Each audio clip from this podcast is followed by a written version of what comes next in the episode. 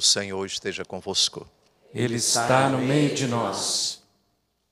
Proclamação do Evangelho de Jesus Cristo, segundo Mateus. Glória a vós, Senhor. Naquele tempo, Pedro aproximou-se de Jesus e perguntou: Senhor, quantas vezes devo perdoar se meu irmão pecar contra mim? Até sete vezes? Jesus respondeu: Não te digo até sete vezes, mas até setenta vezes sete. Porque o reino dos céus é como um rei que resolveu acertar as contas com seus empregados. Quando começou o acerto, trouxeram-lhe um que lhe devia uma enorme fortuna. Como o empregado não tivesse com que pagar, o patrão mandou que fosse vendido como escravo junto com a mulher e os filhos e tudo o que possuía, para que pagasse a dívida.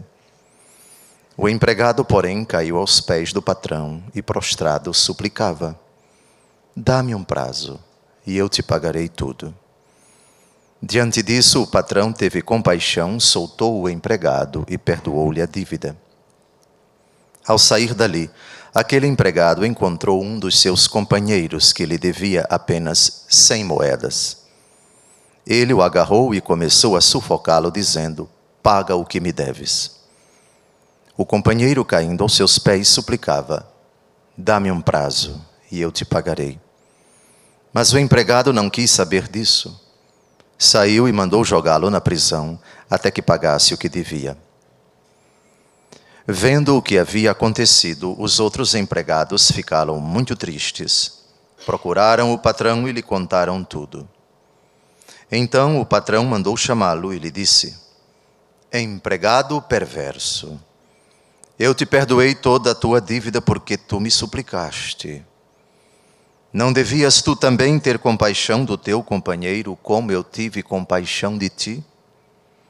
O patrão indignou-se e mandou entregar aquele empregado aos torturadores até que pagasse toda a sua dívida. É assim que o meu Pai que está nos céus fará convosco, se cada um não perdoar de coração ao seu irmão. Palavra da salvação. Glória a vós, Senhor.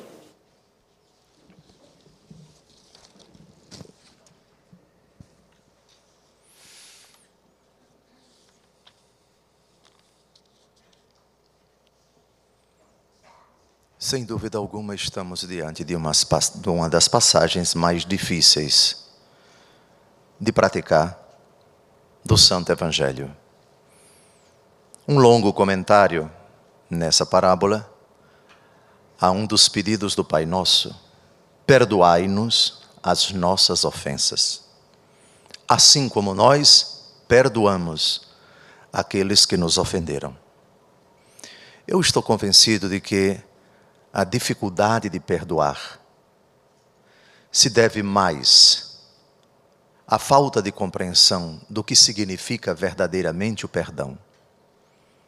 E também das razões que nós alegamos para perdoar, ou, dependendo do ponto de vista, para não perdoar. Motivos e pontos de vista.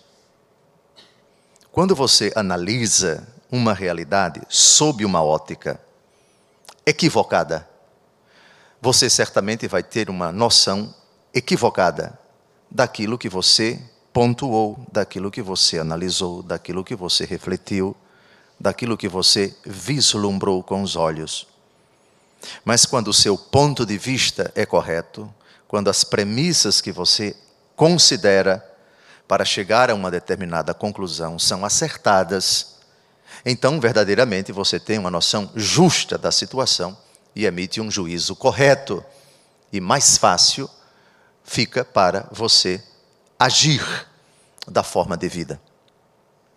Dito isso, expliquemos o que não é o perdão, para que ninguém se assuste com a resposta de Jesus a Pedro: quantas vezes devo perdoar? Se meu irmão pecar contra mim? Até sete vezes? Jesus responde: Não te digo até sete vezes, mas até setenta vezes sete. 70 vezes 7, 490. Só que Jesus aqui está falando de forma eufemística. Jesus está dizendo perdoar sempre. Tantas vezes a pessoa peque contra você, tantas vezes você deve perdoá-la. Obviamente que no primeiro momento isso choca a nossa natureza, porque ninguém gosta de ser ofendido, agredido, ferido, trapaceado, prejudicado, ameaçado e até ver os seus entes queridos é, com as vidas ceifadas pelo ódio, pela maldade, pela perversidade das pessoas e dizer: Eu perdoo sempre. Num primeiro momento, choca. Mas atenção, nós somos cristãos, seguimos Cristo que nos disse: Quem quiser me seguir, negue-se a si mesmo, tome a sua cruz todos os dias e siga-me. O mesmo Jesus que no capítulo 11 do Evangelho segundo Mateus diz: Aprendei de mim que sou manso e humilde de coração. E olhando para a cruz, querendo imitá-lo, querendo aprender dele manso e humilde, ouvimos uma das últimas frases de Jesus: Pai, perdoai-lhes, eles não sabem o que fazem. O que não é perdão? Perdão não é esquecimento. Na Bíblia, em nenhum momento Deus pede para nós nos esquecermos dos males que nos fizeram. Um bom dicionário nesse sentido nos ajuda bem. Perdão é um ato do coração, é uma decisão da vontade. Esquecimento é falha da memória. Perdoar não é esquecer. Se assim fosse, ninguém perdoaria. Duvido que uma pessoa que foi recentemente agredida, ofendida e está sofrendo as consequências daquela maldade, ela consiga esquecer. Duvido que uma pessoa que foi agredida fisicamente tem, carrega consigo uma marca da maldade que fizeram, uma agressão, o corpo ficou mutilado, uma facada, cinco, seis, sete, oito pontos. Todas as vezes que ela olhar para aquela marca, ela vai lembrar do que foi que aconteceu, do mal que lhe fizeram. Portanto, perdoar não é esquecer. Perdoar é lembrar por favor, eu pediria a todos, não esqueçam dos males que os homens e as mulheres fizeram contra vocês. Isso é importante para ajudar a perdoar. Se você esquece, com mais dificuldade você perdoa. Perdoar não é esquecer, perdoar é lembrar. Só que, quando você lembra, você diz: Não sinto nada por essa pessoa que me fez isto, a não ser misericórdia não nutro por ela nenhum sentimento a não ser compaixão. Mas para chegarmos a isso, precisamos avançar e dissipar algumas dúvidas. Portanto, Deus não exige de nós algo desumano. E esquecer é algo desumano. Não é próprio do homem. Próprio do homem é lembrar.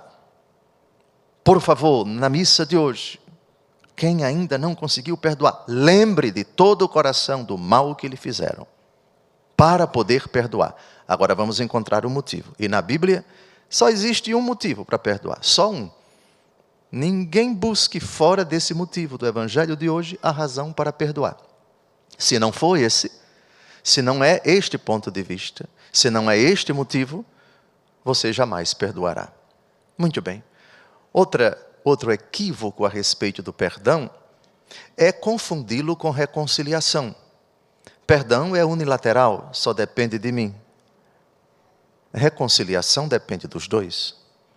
Reconciliação é a paz que passa a existir entre duas partes, depois que houve um litígio entre elas. O Senhor pede para nós perdoarmos mas não pode me pedir para que o outro que me machucou se reconcilie comigo. A reconciliação depende de mim e dessa pessoa. Quando um não quer, dois não fazem. Isso quer dizer que se o outro ainda não está arrependido, eu não só não tenho a obrigação de me reconciliar com ela, mas tenho o dever de me afastar dela. Foi Jesus quem disse: Se teu olho é ocasião de escândalo para ti, arranca-o fora. Se tua mão é ocasião de escândalo para ti, arranca-a fora. O apóstolo Paulo, a respeito dos maus, dos perversos, ele diz: foge dessa gente. Portanto, é possível perfeitamente perdoar do fundo do coração e não querer ver nem pintada a pessoa que foi perdoada. Se ela está no pecado, se ela é ocasião de pecado, se a presença dela me irrita, me agride, me ofende, ou seja, se ela perto de mim me faz pecar, se teu olho é ocasião de escândalo para ti, arranca-o fora. Portanto, fiquem tranquilos. Aquela pessoa me magoou muito, mas ela ainda está no pecado, a presença dela me irrita. A presença dela é uma ameaça para mim, para as pessoas que eu estimo. Ela é uma fonte de desagregação, de irritação. Ela perturba, ela provoca, ela agride. Portanto, enquanto ela não se converte, mantenha a distância dessa pessoa. Perdão é uma coisa, reconciliação é outra. Portanto, ofendeu-me profundamente, prejudicou-me tremendamente, mas ainda não se converteu. Deus a abençoe, mas eu quero distância. Eu aqui em São Paulo e aquela pessoa, se puder, no deserto do Saara, do outro lado do Atlântico, em, plena, em pleno deserto da África. Perfeitamente. Perdoar não é necessariamente reconciliação. Perdão depende de mim, reconciliação depende dos dois. Quando a outra parte estiver arrependida e der frutos de penitência, eu vou analisar segundo os critérios do Evangelho, que diz: a árvore boa não dá maus frutos e a árvore má não dá bons frutos.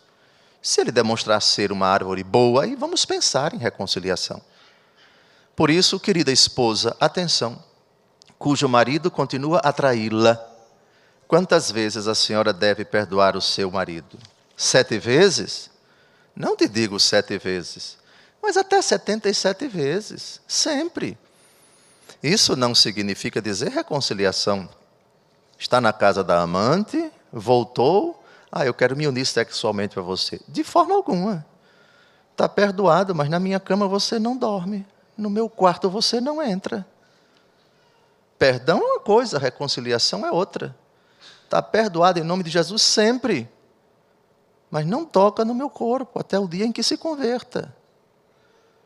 Me parece que no imaginário popular, perdoar significa esquecer, no caso, ela tem que esquecer que ele tem um amante. Como é que se pode esquecer isso? Ou então cair na estupidez de achar que perdoar significa aceitá-lo, correndo o risco de se contaminar com doenças venéreas e fazendo o papel de palhaça. Porque uma esposa que sabe que está sendo traída e se entrega ao seu marido, na verdade, ela está é, se prostituindo, porque está se desvalorizando, porque não está sendo enérgica com o pecado. Perdão é um ato do coração. Está per... Por ti eu não sinto nada senão misericórdia. Reconciliação é outro assunto. Perdão é uma coisa, reconciliação é outra coisa. Agora vamos ao único motivo na Bíblia para nós perdoarmos uma pessoa. Como eu falei no começo da homilia, precisamos ter o devido ponto de vista e encontrar os devidos motivos. Motivo e ponto de vista. O reino dos céus é como um rei que resolveu acertar contas com seus empregados. O rei é Deus, os empregados somos nós, que um dia vamos prestar contas dos nossos atos quando deixarmos esta vida, segundo aos Coríntios capítulo 5, versículo 10. Todos haveremos de comparecer diante do tribunal de Cristo e cada um de nós vai prestar contas dos seus atos. Quando começou o acerto, trouxeram-lhe um que lhe devia uma enorme fortuna. Cada um de nós, com nossos pecados, adquire uma dívida tremenda diante de Deus, porque foram nossos pecados que causaram o sofrimento e a morte de Jesus. A primeira coisa, portanto, o primeiro ponto de vista, o começo da parábola, não considera o mal que os outros nos fizeram, mas o mal que nós fizemos a Jesus.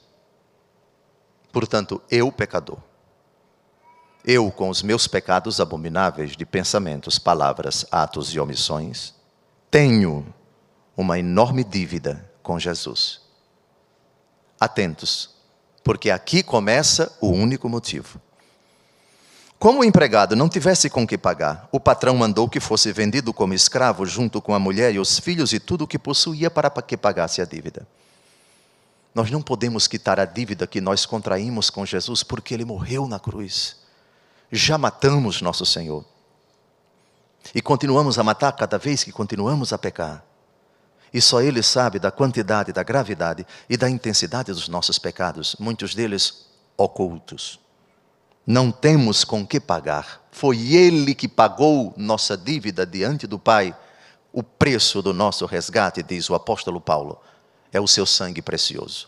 O homem não tem como pagar os pecados, a dívida que ele contraiu com suas ofensas. O empregado, porém, caiu aos pés do patrão e prostrado suplicava: Dá-me um prazo e eu te pagarei tudo subir ao Calvário consciente dos inúmeros pecados que cometemos e na condição de assassino, na condição de culpado, suplicar ao Senhor: tenha misericórdia. Quem não tem a justa noção dos seus pecados, quem não se trata, quem não se considera como pecador, e pecador grave e assassino frio, e sobe ao Calvário nessa condição, jamais vai perdoar alguém avancemos. Diante disso, o patrão teve compaixão, soltou o empregado e perdoou-lhe a dívida. Jesus na cruz, diante desse pedido humilde, desse pedido arrasado, de um coração que reconhece a sua pobreza, a sua miséria, por favor, não nos desampares nunca, nós te pedimos por teu nome, não desfaças tua aliança fomos reduzidos ao menor de todos os povos, somos hoje o mais humilde de toda a terra por causa dos nossos pecados. Senhor, assim se efetue hoje nosso sacrifício em tua presença. Liberta-nos com o poder de tuas maravilhas, não nos deixes confundido, mas trata-nos segundo tua clemência, segundo tua imensa misericórdia o auxílio do Espírito Santo fazendo um retrospecto da nossa vida, ajuda-nos a compreender quantas abominações, quantas culpas, quão, quão graves foram e são os nossos pecados, para compreender o abismo da podridão, da nojeira, da depravação, da miséria do nosso histórico ao longo da vida, a soma de tão graves, de tão pérfidos, de tão imundos, de tão insanos pecados e a consciência, meu Deus, eu o culpado diante de vós. Só tu sabes do que eu fiz, do que eu pensei, do que eu disse, do que eu deixei de fazer, que ofendeu a vós. Misericórdia, Senhor. Diz o salmo: De mim lembrai-vos, porque sois misericórdia, sois bondades sem limites. Ó Senhor, recordai vossa ternura e vossa compaixão, que são eternas. Ou seja, a atitude típica de alguém que não tem do que se orgulhar, pelo contrário, só tem do que se acusar. Esse é o primeiro passo para perdoar verdadeiramente aquele que nos ofendeu. Avante. Depois, ao sair dali, esse empregado, cuja dívida imensa foi perdoada, encontrou um dos seus companheiros que lhe devia apenas cem moedas. O companheiro que deve cem em comparação com tantos mil talentos, é aquele que nos ofendeu. É aquela pessoa que nos ofendeu. Pronto. Primeiro, medir a gravidade do nosso pecado diante de Deus, da nossa culpa diante de Deus, para depois compreender: eu, assassino de Jesus, cometi contra ele, com o meu pecado, os meus pecados, coisas muito mais graves do que esta que esta pessoa cometeu contra mim. Ele o agarrou e começou a sufocá-lo, dizendo: Paga o que me deves. Ou seja, intransigência, brutalidade e uma incondicional raiva daquele que lhe devia esta dívida. O outro cai aos pés e suplica: Dá-me um prazo e eu te pagarei. Mas ele não quis saber disso. Saiu e mandou jogá-lo na prisão até que pagasse o que devia. Quando somos ofendidos, a primeira coisa que o demônio coloca no nosso coração, você foi vítima, você é o coitadinho, você está certo, perdão jamais, esquecer jamais, reconciliação jamais, que já vimos são coisas bem diferentes. Então, vendo o que havia acontecido, os empregados ficaram muito tristes, procuraram o patrão e lhe contaram tudo. Os padres da igreja, alguns julgam que esses empregados são quem? Primeiro são os homens que rezam a Deus pedindo para que ele conceba a justa visão do problema, que ele não esqueça que ele é pecador, que ele tinha uma dívida imensa e que suplicou: dá-me um prazo e eu te pagarei, e foi perdoado. A primeira coisa que o demônio coloca quando as pessoas nos atingem Esqueça que você é pecador. Esqueça que você foi o culpado da morte de Jesus. Esqueça o Pai Nosso. Perdoai-nos as nossas ofensas. O que, rezando o Pai Nosso, uma pessoa que age dessa forma está pedindo para ser condenado. É mil vezes preferível não rezar o Pai Nosso do que rezar sem perdoar. Porque se você reza o Pai Nosso sem perdoar do fundo do coração, está pedindo para ir para o inferno. Ou seja, perdoai-nos as nossas ofensas do mesmo jeito que eu perdoo os outros. Ora, se eu não perdoo os outros, eu estou pedindo ao Senhor que não me perdoe. É grave você rezar o Pai Nosso sem estar lavado pela misericórdia. O patrão mandou chamá-lo e disse: Empregado perverso, eu te perdoei toda a tua dívida porque tu me suplicaste. Pronto. Aqui está agora o único motivo para perdoar. Não devias tu também ter compaixão do teu companheiro, como eu tive compaixão de ti? O patrão indignou-se e mandou entregar aquele empregado aos torturadores até que pagasse toda a sua dívida. E assim termina a parábola de hoje. É assim que o meu Pai, que está nos céus, fará convosco se cada um não perdoar de coração ao seu irmão. A medida de um homem é a medida do seu coração, já dizia um poeta. Pois bem, só existe esse motivo para perdoar. Ou nós fazemos um esforço tremendo, auxiliado pela graça de Deus, com as moções do Espírito Santo, para antes de olhar para os prejuízos que nos causaram, para as pessoas que nos ofenderam de alguma forma. Um olhar para dentro de nós. Em Apocalipse, capítulo 2, versículo 5, se diz: Lembra-te de onde caíste, arrepende-te e retorna às tuas primeiras obras. Se não virei a ti e removerei o teu candelabro do seu lugar, caso não te arrependas.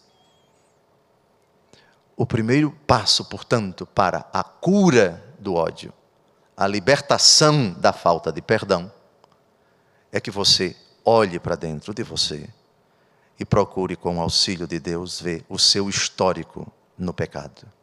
As faltas imensas e graves e pérfidas e imundas e terríveis que você ao longo da vida cometeu e das quais supondo que você sinceramente se arrependeu, ordinariamente no sacramento da confissão, você recebeu de Jesus essa afirmação: Perdoai-lhes, eles não sabem o que fazem. Como é bom clamar a Deus misericórdia, mas também como é bom com a consciência de que somos o único assassino de Jesus. Quando eu disse único, é um convite até a nós esquecermos Anás, Caifás, Herodes, Pôncio Pilatos, todos os que participaram da mancomunação que levou Jesus à morte. Que nós esquecêssemos todos os outros pecadores, porque diante de Deus vamos prestar conta dos nossos atos e não dos atos dos outros. Portanto, cura e libertação do ódio é, antes de tudo, algo entre você e Deus e você e você mesmo. Portanto, é um entendimento que é preciso que aconteça Deixemos, portanto, que na missa de hoje Jesus diga: Eu conheço tua conduta, eu conheço teu passado, conheço sim o mal que te fizeram, e com ele eu vou me entender. com essa pessoa que prejudicou ou está prejudicando você, eu vou me entender. Ela não vai escapar também do meu juízo. Mas a questão hoje é: por que ainda esse ódio? Portanto, eu, pecador, que me dirijo a Deus, rezando o Pai Nosso, oração perigosíssima, pelo menos nesse pedido, para quem verdadeiramente ainda não perdoou do fundo do coração. O único motivo é este: servo mau, perverso. Eu te perdoei toda a tua dívida porque tu me suplicaste. Não devias tu também ter compaixão do teu companheiro, como eu tive compaixão de ti? Pronto. Só existe isso na Bíblia. Se vocês conhecem alguém que ainda está mergulhado no veneno mortífero do ódio, a catequese é essa. Não existe outro motivo, não existe outra razão, não existe outro raciocínio na Bíblia. Ou quem foi agredido, portanto, supostamente na condição da vítima mais inocente do universo, exatamente o oposto. Convencê-la de que ela é assassina e de que ela é culpada de coisas muito mais graves, porque ela, como pecadora, causou o sofrimento de Jesus no Calvário. Desejo, portanto, que o Altíssimo Deus cure-nos do raciocínio, da lógica insana que respalda o ódio e que nos ajude a bloquear o nosso ouvido das pessoas, dos comentários, que vivem a atiçar, a recordar de forma perversa e a trazer argumentos para não perdoarmos a quem nos ofendeu. Louvado seja nosso Senhor Jesus Cristo. Sempre seja louvado.